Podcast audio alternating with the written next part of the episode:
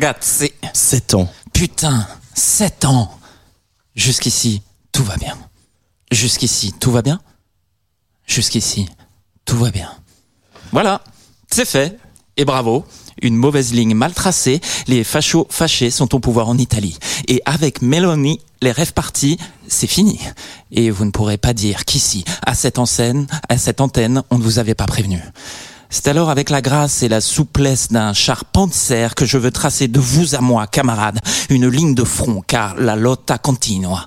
Et même si nous savons qu'ils contre-attaqueront avec de nouvelles armes, nous savons aussi qu'à la fin des fins, l'important ce n'est pas la chute. Non. Ni même l'atterrissage. Non. L'important, camarades, c'est de rester tout au long de notre longue et sinueuse route, fidèle à la ligne, même en l'absence de ligne.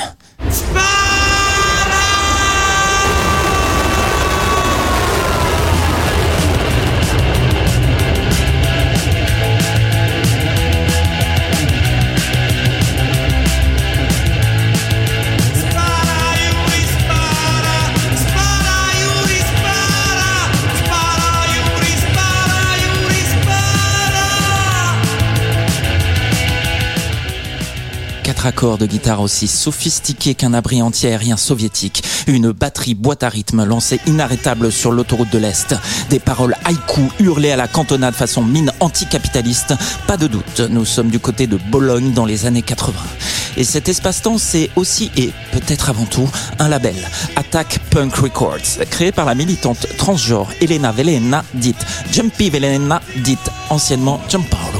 Figure de proue de la frange anarcho-punk du Movimento 77, Elena, également chanteuse du groupe RAF Punk, se sent Esclave dans la ville la plus libre du monde. et veut troubler les choses au clair, jusqu'au clash eux-mêmes. Car quand le groupe anglais débarque à Bologne en 1980, c'est au cœur d'une manifestation organisée parce qu'ils seraient politiquement inconsistants et vendus au grand capital pour avoir signé chez la Major CBS. Dans l'Italie d'alors, n'est pas punk qui veut, c'est troublement clair en 1984.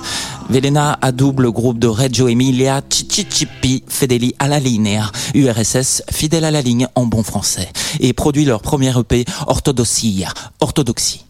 Une promesse de compromis et de légèreté donc dans une Italie en transition du terrorisme des armes à celui de l'ultra-consommation, un pays qui a déjà bien besoin d'être soigné.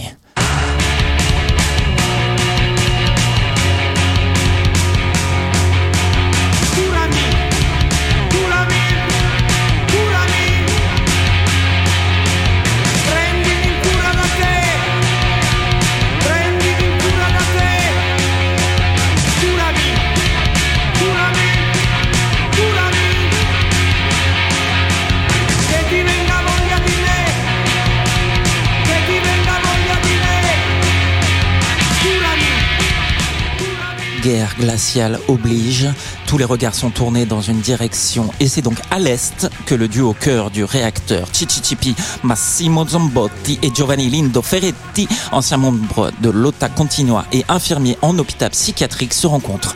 Le Berlin d'avant la chute du mur sera leur premier terrain de jeu. À l'été 84, les performeurs Danilo Fattour et Anarella Giudici complètent le collectif qui devient une machine à prestations scéniques d'Adao situationniste. Car des concerts, des centres sociaux, au festival de théâtre indépendant en passant par les plateaux de la RAE, les Chichichipi provoquent, se moquent de tout et ne satisfont personne. Donnez la leçon qu'il n'y a pas de leçon. Faites de contre-rituels avant-gardistes à la fois d'opposition et de contre-opposition, leur ligne est mouvante et insaisissable, thérapeutique et Mais fidèles à la critique de la critique, ils resteront. À l'instar du nom de leur premier album sorti en 1986, 1964-1985, Affinità e Divergenze fra il compagno Togliatti e noi del conseguimento della maggiore età titre d'une lettre du chinois Mao envoyée au Parti communiste italien. Les Chichichipi innovent en usant d'une ironie douce comme un missile sol-air afin de parodier toutes les idéologies et les courants, à commencer par le leur, le punk. Paradoxe des paradoxes, l'album se vendra bien et les fera connaître dans toute l'Europe.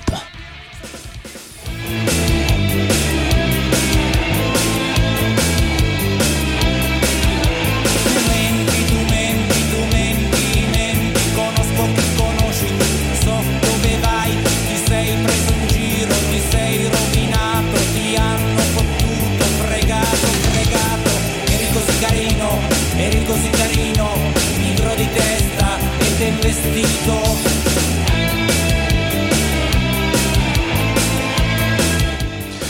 Tu ne fais rien de mal, rien de ce à quoi tu crois. Tu ne sais pas ce que tu veux, tu ne réussiras pas à l'obtenir. Rien n'est gratuit, rien ne va. Les lumières des enseignes n'attirent que les imbéciles. Eh oui, chez les Chichichipi, c'est simple, ça tire sur tout ce qui bouge. Ceux qui parlent trop fort et manquent de consistance comme le Sex Pistols, Johnny Rotten, ou toutes celles et ceux, aussi nombreux en Italie qu'en France, passés du Colmao au Rotary Club. Je n'ai malheureusement pas le temps d'en citer ne serait-ce qu'un quart. Mais voilà, leur ligne, c'est de ne pas en avoir. Le groupe signe chez Virgin Dischi pour la sortie de leur deuxième album en 1987, Socialismo et Barbarie. Provocation des provocations Une grande trahison pour une partie de leur fanbase. Mais tout n'est pas perdu à qui sait quoi faire de sa liberté, puisque le confort d'une major leur permet d'explorer de nouveaux sons, mixer le punk avec le disco, l'indus ou la musique de chambre. Il gagne surtout une nouvelle groupie en la personne de l'indépassable Amanda Lear. Le groupe réinterprète sa chanson Tomorrow. Elle prêtera sa voix à leur track Inch'Allah ça va, entièrement chantée en français. L'histoire avance et elle seule n'a pas de fin. 1989. Le mur de Berlin s'effondre et l'événement scelle la victoire d'un camp sur l'autre. Les Chichichipi en tirent les conséquences. Un dernier concert en URSS avant l'effondrement. Une boucle bouclée. Les Chichichipi changent de nom et deviennent les CSCI pour Consorzio Suonatori Indipendenti ou Union des musiciens indépendants. Les membres du groupe changent aussi. Mais demeure une ligne sans ligne, contradictoire, libre. Rire des défaites, mais rester fidèle à la croyance qu'une victoire du mieux pour toutes et tous est possible. Tomorrow.